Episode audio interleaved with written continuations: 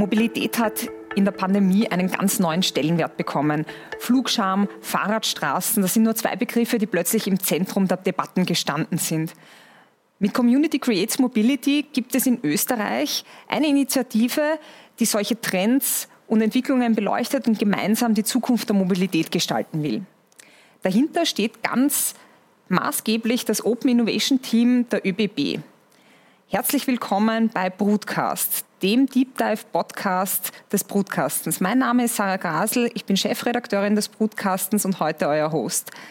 Bei mir im Studio ist heute Peter Schindlecker, der Head of Open Innovation von den ÖBB. Er leitet dieses Team und hat sich bei der Jury und im Publikumsvoting äh, vom Broadcasten den Titel Innovator of the Year gesichert. Herzlich willkommen, Peter. Herr Sarah. Peter, Open Innovation, warum heißt denn diese Abteilung bei euch so? Warum bist du nicht Head of Innovation wie in den meisten anderen Corporates wahrscheinlich? Also unser Job ist es, neue Impulse in das Unternehmen reinzubringen und weil wir heute, wir haben ja auch viel über Mobilität als öffentliches Gut vielleicht diskutieren und dieser öffentliche Anspruch heißt auch die Auseinandersetzung mit Öffentlichkeit mit vielen Stimmen. Jeder Österreicher, jede Österreicherin ist ja auch so ein bisschen Bahnchef, kann was dazu sagen. Und das ist auch unser Job, diese Stimmen reinzubringen und auch aus dem Unternehmen wieder was rauszubringen und ähm, nachzuhören, nachzufragen. Und deswegen hat der, der Anfang unserer Reise eigentlich diese starke Verhaftung in dem Konzept von Open Innovation und das leben wir jeden Tag. Mhm. Wie bist denn du da gelandet? Was, was hat man denn für eine Ausbildung als Head of okay. Open Innovation und äh, wie, wie, war dein Weg in diese Abteilung? Also generell gibt es die wahrscheinlich gar nicht. Ich bin gelandet bei den ÖBB 2016. Ich war davor, hatte ich eine relativ lange Station in Deutschland, auch in einem DAX-Konzern. Bin sozusagen so reingewachsen in das Corporate Business. Ich würde sagen, also ich habe Design studiert, ich komme aus dem Industriedesign, weil ich immer schon gerne Probleme gelöst habe, würde ich mal sagen, und auch gestaltet habe. Das sind zwei Dinge, bei mir zusammenkommen. Und mich hat dieser Dialog mit so großen Konzernen, mit großen Strukturen eigentlich immer fasziniert. Und das ist auch letztlich das, was ich jetzt mache und was wir als ganzes Team machen, diesen großen Dampfer dazu zu bringen, interaktiv zu sein und auf Kundenbedürfnisse zu reagieren letztlich. Mhm. Du sagst es schon, wir kennen das in der Startup-Szene. Die ÖWB, die sind schon ein sehr großer Konzern. Und das, was du vorher erzählt hast, das klingt schon so nach der Idealsituation. Aber ich kann mir vorstellen, dass man da mit Open Innovation schon äh, vor ziemlichen Hürden steht. Welche, welche Hürden sind das? Na, also erst einmal sagen wir oft so ein bisschen scherzhaft, aber was ganz gut funktioniert ist, dass wir wie so ein Startup im großen Konzern sein dürfen, weil wir auch viel Freiheiten bekommen, so zu agieren, wie wir das wollen, auch sehr eigenverantwortlich zu arbeiten.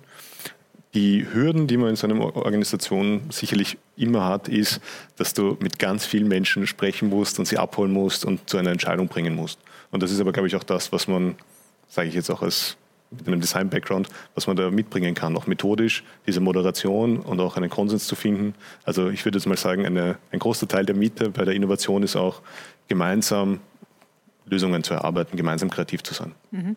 Was ist da dein Erfolgskonzept? Was kann man da von dir lernen? Wen genau muss man in einem Konzern abholen und wie, damit das funktioniert? Ich würde da wahrscheinlich sagen, es gibt so dieses Konzept sehr theoretisch der Ambidextrie von Organisationen, also der Beidhändigkeit, dass man sozusagen die großen Dinge anstoßen muss, aber trotzdem agil und schnell sein muss. Und das Erfolgsprinzip da ist, glaube ich, auch für uns, dass wir es schaffen zu bedienen, wo wir unterstützen können im Tagesgeschäft, einfach Hilfe anzubieten, wie so Inhouse-Consultants oder einfach schauen, dass wir schnell ein Team aufbauen können und dass wir uns daraus die Freiheit erkaufen, auch die großen Dinge anzugreifen, die dann auch mal vielleicht ein paar Monate oder noch länger brauchen, um erste Erfolge zu generieren. Und ähm, in dieser Dualität kann man auch gut in einem Corporate-Kontext arbeiten. Man kennt viele Innovationslabs, die dann bald geschlossen werden, weil man sich denkt, na, die sind nur irgendwo abgespaced herum. Und ich glaube, wir haben das ganz gut hingekriegt, dazu zu bridgen, diese, diese Lücke zu schließen. Mhm. Was entstehen da bei euch so für Projekte, also sowohl die kleineren als auch die größeren? Das hast du mich sehr neugierig gemacht. Ja, also kleinere ganz viele. Da haben wir sehr viele Produkte und Services. Das ist unser Steckenpferd eigentlich, die wir, die wir mitentwickeln, die dann immer kundenzentriert sind. Ein gutes Beispiel ist ÖBB 360 zum Beispiel. Das ist uns sehr ans Herz gewachsen. Da geht es um intermodale Konzepte für Gemeinden, für Unternehmen mitunter auch. Und das ist mittlerweile ein eigenständiges Team rund um eine nette Kollegin von uns, Diana Meierthaler, die das jetzt treibt und gemeinsam mit dem Wegfinder auch rausbringt. Es hat also wirklich ein Erfolgsprinzip, hat seinen Anfang genommen im Innovationsprogramm 2017, wenn ich mich jetzt richtig erinnere. Postbus Shuttle ist ein anderes Produkt, da geht es um einfach auch On-Demand-Verkehre, insbesondere auch im ländlichen Regionen. Und dann gibt es ganz, ganz viele Themen, die wir intern angestoßen haben, in der Cargo zum Beispiel, in unserer Güterverkehrssparte, ein großes Digitalisierungsprogramm, so microservice-mäßig organisiert und in so fünf bis zehn Services waren wir am Anfang mit involviert, von Abrechnungsthemen über äh, Sendungsverfolgung. Das sind Themen, wo wir die Bandbreite haben. Mhm. Aktuell geht die Reise bei uns immer stärker Richtung neue Geschäftsmodelle. Also wir nutzen sozusagen diese Basis an Produkten, jetzt den Zahn zuzulegen und zu sagen, wo geht eigentlich die Reise hin, wo entwickelt sich der ganze Dampfer, wenn man dieses Bild wieder verwenden will, in Zukunft hin. Wird jetzt sicher ein großer Teil unserer Community hellhörig. Was sind neue Geschäftsmodelle, ähm, ja. wenn es um die Bahn geht? Also erst einmal, die ÖBB hat den Anspruch, das Nummer eins Mobilitätsunternehmen zu sein und ist es auch in, in vielen Teilen schon. Wir können das, können das in ganz Österreich und über die Grenzen auch hinaus. Ich habe den Güterverkehr angesprochen, der funktioniert nur in Europa. Und um ehrlich zu sein, da muss auch die Bahnbranche hin. Ähm, was ist ein neues Geschäftsmodell? Wir schauen uns sehr viele Plattformgeschäftsmodelle an. Also es geht sehr viel um Plattformen in allen Lebenslagen und Geschäftslagen. Ähm, Im Agrarbereich sind wir jetzt zum Beispiel gerade unterwegs und, und schauen uns da was an, für den Güterverkehr angesprochen oder ähm, Mobilitätsplattformen im, im Personenverkehr. Ja. Mhm. Bis hin zum systemischen Teil, also über die Infrastruktur habe ich jetzt zum Beispiel noch nicht gesprochen.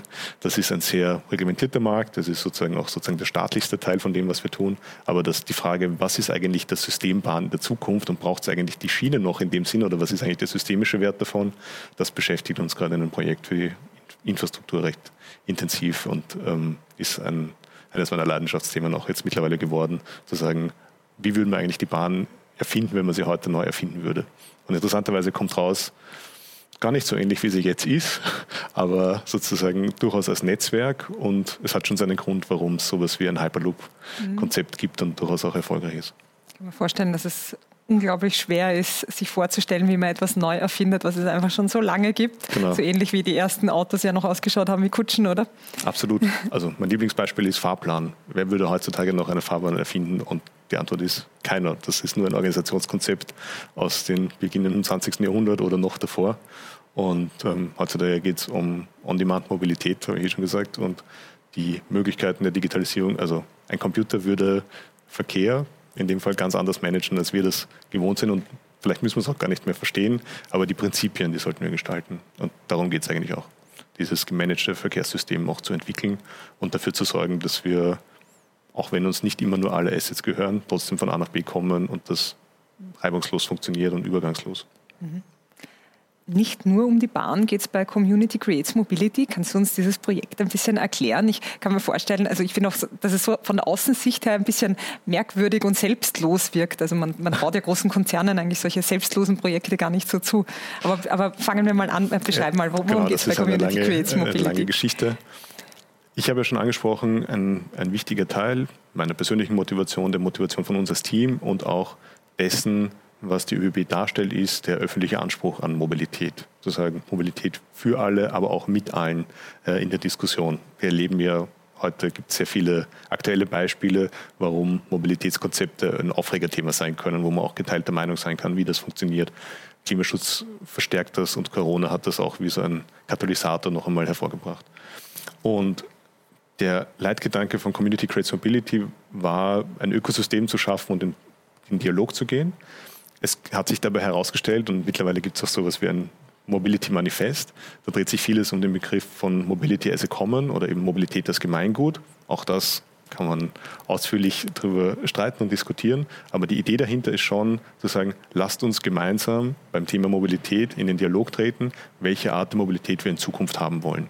Und zwar nicht nur als Mobilitätsexpertinnen und Experten, sondern mit zivilgesellschaftlichen Akteuren, gemeinsam mit der Forschung und so einfach das Thema am Laufen halten, weil da wird es nie ein richtig und falsch geben. Es gibt auch kein Gut und Böse. Ähm, also wir würden jetzt auch zum Beispiel uns da nicht hinstellen und sagen, Autoverkehr ist etwas von vorgestern, Individualverkehr im weiteren Sinn. Es geht darum, was ist der beste Mobilitätsmix und wie können wir einen Dialog finden, was wir eigentlich als Gesellschaft wollen. Und unser Eindruck ist, Viele der Innovationen im Mobilitätsbereich sind auf das Individuum zugeschnitten, weil sie eben gute Services und Produkte sind. Aber wie das zusammenhängt, das ist oft die Frage. Mhm. Das klingt jetzt extrem abstrakt, ich gebe es zu, ähm, auch für mich. Äh, was heißt denn das konkret? Also wie, wie schaut denn ein guter Mobilitätsmix aus? Meistens bin ich ja entweder, also selbst wenn ich beides fahre, bin ich ja in einer Stadt entweder Autofahrer oder Radfahrer oder Fußgänger und das verträgt sich einfach nicht immer. Werden wir das überhaupt schaffen oder werden alle drauf zahlen? Wie, wie, wie funktioniert das? Was, was ist da das Ergebnis dieser Diskussionen? Also erstmal glaube ich, ähm, ein gutes Konzept ist nicht nur dann, wenn sozusagen der Einzelne oder die Einzelne zu irgendwas evangelisiert wird, sondern wenn man sich überlegt, was sind die Einflussfaktoren. Und da ist jetzt sozusagen ein Beispiel, die wir jetzt äh, ganz gut kennen, mit Stadtstraßen, Globautunnel, dass man einfach merkt, Klimafaktoren werden einfach in die Entscheidung mit einbezogen und sozusagen müssen berücksichtigt werden. Das heißt, du musst einfach in deiner Entscheidungsfindung viel mehr da berücksichtigen. Ich würde sagen, ein, eine gute Lösung ist dann, wenn du nicht zurückgeworfen wirst auf nur ein Verkehrsmittel und das immer nutzen müsst für alle deine Wege und dass wir beginnen, Zielgruppen zu definieren, nicht nur aufgrund ihres Alters oder ihrer Lebensumstände, sondern aufgrund der Wege eigentlich und überlegen, wo willst du gerade hin und was ist da das beste, die beste Art, dorthin zu kommen. Ähm, wir denken ja oft, der Weg ist das Ziel, aber eigentlich ist, ist das Ziel das Ziel und man will dort sein. Und wenn du dir gar nicht mehr Gedanken machen musst darüber, wie komme ich dorthin, sondern sozusagen ganz selbstverständlich, das heißt den Scooter nimmst oder auf das Rad steigen kannst und dir keine Gedanken machen musst, wie der Verkehr da ausschaut. Oder am besten eine Kombination. Also es kann ja auch einfach ganz was Altmodisches heißen, äh, in einer Kombination von erste, letzte Meile und dann ähm, ja, fahren wir vielleicht mit dem Zug. Auch eine Zeit soll auch. Ich habe es vorher schon erwähnt, in der Pandemie ist ähm, vielleicht gar nicht so sehr durch die Pandemie ausgelöst, aber äh, parallel aufgekommen das Thema Flugscham. Äh, wie sehr hat denn das der Bahn zugespielt? Also absolut, äh, vor allem durch unser Nachzuggeschäft, weil wir da europäisch sehr gut aufgestellt sind und damals schon auch waren. Und wir merken, also das Nachzuggeschäft boomt. Das ist trotzdem noch, würde ich jetzt mal sagen, ein sehr spezifisches Segment. Aber gerade Flugscham war ein Thema, aber insbesondere auch durch ähm, Corona hat das nochmal wirklich starken Zugewinn gehabt und wir haben mehr und mehr Züge, die da jetzt sozusagen auch in Europa unterwegs sind mit Verbindungen, die es früher vielleicht schon einmal gab, die jetzt wieder eine Renaissance erleben. Also da können wir davon profitieren. Und aus Innovationssicht würden wir sagen, was der Markt braucht, ist eine Europäisierung, also sozusagen, dass du ganz selbstverständlich auch in einen Zug einsteigen kannst bis nach äh, Frankreich oder Paris äh, eben, um genau zu sein, und überhaupt nicht mehr darüber nachdenken musst, wo du da umsteigen musst, sondern dass das einfach in einem passiert. Und im Nachzugbereich sehen wir die Chance, dass das früher der Fall sein wird. Und ja, mhm. momentan denken wir ja oft, dass es schneller einen Hyperloop geben würde, als dass, äh, dass man ohne umzusteigen nach Berlin fahren könnte oder was weiß ich. Ist das ein Thema bei den ÖBB, der Hyperloop? Das ist also ein Thema, das wir, also wir haben dazu jetzt kein, keine aktive Kooperation oder ähnliches, aber wir sind da sehr genau dabei zu schauen, was passiert. Und ich habe vorher das System Bahn angesprochen da kann es durchaus, also mhm. messen wir dem durchaus auch viel Bedeutung zu. Trotzdem ist, glaube ich, das Verständnis da, aber das sind wir manchmal ein bisschen skeptisch, äh, dass das zwei getrennte Systeme sind. Und wir sagen, lasst es uns trotzdem anschauen. Ähm, wir brauchen auch diese neuen Impulse, würde ich jetzt mal sagen. Und zwar nicht nur, und das ist auch wieder ein Thema von Community Creative Mobility, Personenverkehr individuell gedacht und Gütertransport individuell gedacht, sondern auch in Kombinationen und wie man diese Systeme aussteuert und wozu wollen wir auch ein Straßenverkehrsnetz nutzen. Also mhm. deswegen wird es das brauchen, diese Inputs, das ist meine Meinung dazu. Vielleicht nochmal zurück zum Nachtzug. Warum fahren denn die Menschen Nachtzug? Ähm, ich kann mir vorstellen, wahrscheinlich nicht, weil es schneller geht, das tut es nicht. Ähm, aber in den meisten Fällen vermutlich auch nicht, weil es billiger ist. Was, was ist da so die Motivation dahinter? Also Preis ist eine lange Diskussion. Da ist unser Target sicherlich die Kombination, also dass du sozusagen reist und gleichzeitig trotzdem quasi wieder ein Hotelzimmer mit dabei hast. Ähm, das Interessante ist auch, kleiner Insight, ähm, die besten Kategorien, die am meisten, am schnellsten ausverkauft sind, sind immer die teuersten. Also das ist sozusagen ein eigenes Asset. Ähm, was wir sehen, ist, dass Nachzugreisen ein Thema ist, also erstens sind Menschen, die klimabewusst reisen wollen, die aber auch in Gesellschaft reisen wollen, also die gemeinsam als Community reisen. Extreme-User für uns sind zum Beispiel Motorradfahrerinnen und Motorradfahrer oder Hundebesitzer. Äh, damit machst du natürlich jetzt noch kein Massengeschäft, aber das zeigt so ein bisschen, wohin die Reise gehen kann, dass du sagst, wir wollen auch dieses gemeinsame Erlebnis haben und ähm, wir suchen auch auf der Reise ähm, die, die Zeit, die wir miteinander verbringen. Und ähm, ja, es wird sozusagen Erlebnis und wir verbinden da Dinge. Auch hier, Use Case spezifisch, nicht jeder Geschäftsreisende und jede Geschäftsreisende, der um 9 Uhr ein Meeting hat und um Nachmittag wieder zu Hause sein will, wird das machen. Aber da ist die Frage, und auch hier nutzen wir Community Creative Mobility so als Echoraum dafür, zu diskutieren, braucht es diese Mobilität? Du hast die Pandemie angesprochen. Ich glaube, da haben wir sehr viel gelernt, was wir auch, wo wir vielleicht überall nicht vor Ort sein müssen und wo auch nicht-Mobilität der effektivste Weg ist, auch äh, zum Klimaschutz beizutragen und sich dann zu überlegen, wann es wirklich wichtig ist und dafür die Zeit zu nehmen. Und ich glaube, in diese Kerbe schlägt auch das Reisen mit dem Nachtzug Qualitätszeit. Das ist mehr oder weniger das Produkt, das wir hier verkaufen. Mhm. Das klingt auf jeden Fall gut. ähm, der Bahnverkehr ist ja auch etwas, was äh, sehr europäisch funktioniert, sage ich jetzt mal. Also das, äh, die Bahnsysteme hängen da zusammen, aber ich glaube nicht in einer sehr optimalen Art und Weise. Wie funktioniert denn oder gibt es das überhaupt, Innovation im, äh, in der Bahn oder in der Mobilität auf europäischer Ebene? Seid ihr da involviert? Absolut. Also wir bzw. unsere Kollegen auch. Ähm, Kolleginnen und Kollegen. es ist aber, was man sagen muss, ein recht ähm, also forschungslastig. Und äh, man kann sich das so vorstellen, es gibt ja riesige Forschungsprojekte und auch Fundings und äh, Zusammenschlüsse von, von Bahnen. Da funktioniert aber die Innovationsarbeit eher durch Gremien und eben Einreichungen von Forschungsprojekten. Das ist tendenziell etwas, wo wir versuchen, das eher zu begleiten und zu sagen, hey, schaut mal, so könnte es auch gehen und eher dort Beiträge zu leisten durch Prototypen, Pilotierungen, einfach Ergebnisse, die man dann mitgeben kann. Und wenn es wo scheitert, dann eher an den gemeinsamen Normen, also dass man sich darauf einigt, wie wir es jetzt machen wollen. Das ist ein großer systemischer Nachteil, den man sich aber selber eingekauft hat in der Branche und es arbeiten jetzt sehr viele Menschen dran, das aufzuheben, weil es einfach nicht mehr in die Zeit passt. Mhm. Ähm, kannst du mir da ein konkretes Beispiel geben? Ich kann mir gerade wieder mal wenig vorstellen. Sehr gerne. Also zum Beispiel die Anzahl an Triebfahrzeugführern, die du brauchst, ist teilweise unterschiedlich in Österreich, Italien oder das Signal, das du brauchst, um am Ende eines Zuges zu signalisieren, dass der Zug eben zu Ende ist. Da brauchst du manchmal ein Schild, manchmal zwei Schilder, manchmal gar keins, sondern eine Leuchte, solche Dinge. Aber die sind natürlich, ähm, mhm. das heißt immer stehen bleiben, irgendwas wechseln, eventuell sogar umspannen das Triebfahrzeug über die bis hin zu unterschiedlichen Spurweiten, äh, sozusagen, das ist manchmal ein Thema. Und ähm, ja, technischen Themen wie äh, ja, Hochspannung und so weiter, was halt da vorherrscht. Das ist sicher ziemlich schwer zu lösen und wird noch äh, lange dauern, kann ich mir vorstellen. Ähm, schneller geht es vielleicht im Kleinen und in der Mikromobilität. Äh, wir diskutieren ja, und das haben wir jetzt auch hier getan, sehr oft Mobilität äh, im städtischen Raum, aber viel seltener im ländlichen Raum. Wie groß sind denn da die Unterschiede und ähm, welche Fragen beschäftigen einen ähm, abseits äh, des Kampfes zwischen Fahrrad und Auto in der Stadt sozusagen? Also wir sehen die größten Unterschiede überhaupt in der Versorgungsfrage. Ist sozusagen überhaupt, hast du überhaupt einen Mobilitätsmix am, am Land? Und am, im ländlichen Bereich merkst du halt sehr viel stärker auch diese Diskussion, wie Raumplanung und Mobilität halt zusammenhängt. Das ist sozusagen auch eine Frage, wie die Stadt der Zukunft geplant wird. Das ist auch vor allem eine, eine raumplanerische Frage. Aber ähm, ich sage jetzt mal, das Bild im ländlichen Raum, wo, wo begonnen wird, Menschen in Einfamilienhäusern sozusagen, einer wohnt neben dem anderen und du verbrauchst sehr viel Fläche, so eine große Herausforderung an der Mobilität. Also du kannst sozusagen das nicht so gut mit öffentlichen Verkehrsmitteln dann noch erschließen. Vielleicht ist es auch nicht überall notwendig, aber dass es dort eine Versorgungslücke gibt und einfach der Zugang zu Mobilität ein ganz anderer ist, oft ein unterentwickelter oder rückentwickelter, muss man auch sagen.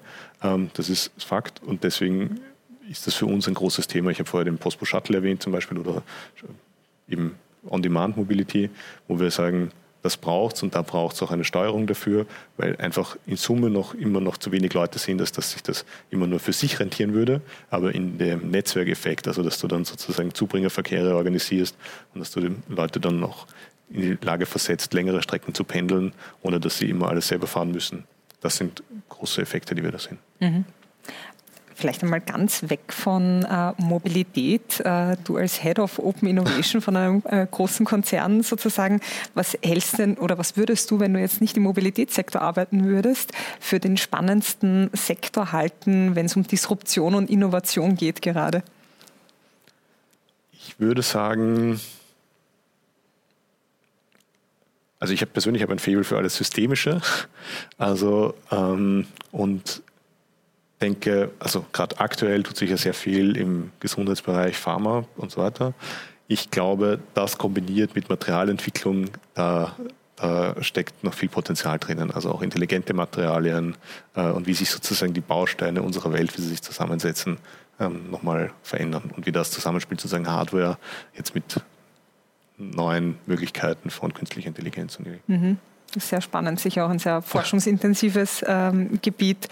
Ähm, wenn ihr Innovation Manager untereinander redet, und ich nehme an, das, äh, das tut es ja sicher, gibt es sowas wie eine Innovation Manager Community wahrscheinlich schon, oder in Österreich? Gibt es ganz viele, viele werden zum Beispiel Linux kennen, um einen Namen zu nennen. ja, genau. genau. Äh, findest du, dass Österreich grundsätzlich ein innovatives Land ist? Also zweigeteilt. Wie vieles in Österreich, würde ich sagen. Also ich glaube, wir sind ganz gut im Zurücklehnen und sagen, na, schauen wir mal, äh, lassen wir ihn mal anrennen oder sie mal anrennen und schauen wir mal, was dann passiert. Ich glaube aber, dass wir eine interessante Fähigkeit haben, das kann ich jetzt sagen aus der Betrachtung jetzt, weil ich eben viel in Deutschland auch verbracht habe. Wir sind gut im Improvisieren und sozusagen mal was Temporäres oder einen, ein Provisorium aufzubauen. Und ähm, ich glaube, genau das braucht es. Also es braucht nicht immer die perfekte Lösung, sondern es braucht ähm, ja, einfach die Unverfrorenheit, das jetzt einfach mal so zu hinzustellen und zu machen. Und das könnte man nutzen. Ja. Mhm. Wenn wir es noch schaffen würden, Leute dazu zu holen, die dann auch die Durchhaltekraft haben, das bis zu den letzten Metern dann durchzudrücken und zu perfektionieren, dann sind wir sehr gut. Also 80, 20. Wir haben eine Menge Leute für die 80 und dann brauchen genau. wir noch die, die, die 20 wäre ganz gut. die letzten 20. Ähm, vielleicht fast forward. Ähm, wie denkst du denn, dass deine Enkelkinder einmal zur Arbeit fahren werden und in den Urlaub fahren werden? Also ich glaube erstens einmal, was ich vorher schon gesagt habe, ähm, es wird weniger Reiseanlässe geben, ähm, insbesondere im Alltag, und dafür mehr qualitative ähm, Anlässe, also wie du eben sagst, ähm, Urlaub äh, oder mal auf Reisen zu gehen oder gar nicht mehr von zu Hause aus zu arbeiten, sondern unterwegs zu sein äh, und dort auch sozusagen Leben und Arbeiten zu verbinden. Das heißt, mehr zur, zur Reise und weniger diese Kurztrips eigentlich. Ähm, das einmal sozusagen von den Reisezwecken. Und dann denke ich oder hoffe ich, dass es eine bessere, einfach eine Ausnutzung der Systeme gibt, also einfach mehr shared, dass es sozusagen nicht mehr dein eigenes Vehikel, ähm, sei es in der Luft oder sonst wo, äh, sein muss, sondern dass du die Möglichkeit hast, dir das anzumieten äh, oder einfach zu nutzen was du gerade brauchst zu dem, zu dem Zeitpunkt. Und ob du dann umsteigen musst oder das in einem durchgeht oder es so Pots sind, die dann auch den, den Träger wechseln. Da gibt es ganz wilde Konzepte, die meistens auch recht technisch getrieben sind, aber ich glaube, für den Kunden ist egal. Hauptsache sozusagen, ich komme dorthin. Aber ich glaube, eben Nutzen statt Besitzen wird das große Thema sein. Also du gehst schon davon aus, dass deine Enkelkinder noch einen Führerschein machen werden? Ja, aber vielleicht eher, weil Spaß macht auch. das, das sollte Mobilität ja immer irgendwie auch genau. ein bisschen Spaß machen und nicht nur von A nach B bringen. Das darf man auch nicht vergessen. Ähm, Peter, danke. Aber bevor wir, bevor wir aufhören, ich glaube, ihr habt diese Woche auch noch ein Community Creates Mobility. Wir haben diese Woche auch wieder ein Event am Donnerstag, 16 Uhr, zum Thema Stadtstraße statt Stadtstraße. Also es geht um die Frage, wie gehen wir mit Infrastrukturprojekten um in der Mobilität und was, was heißt das? Hm, ein brandaktuelles Thema. Ich schon, ja. Wir sind gespannt. Ja. Ähm, danke, dass du da warst. Ähm, herzliche Gratulation nochmal zum Innovator of the Year und hoffentlich bis bald hier im Podcastenstudio wieder. Ja, sehr, sehr gerne und danke vielmals für die Aktion und überhaupt alle, die sich beteiligt haben. Das kann man vielleicht nochmal sagen. danke dir und danke euch fürs Dabeisein. Bis bald hier im Podcasten Talk. Tschüss.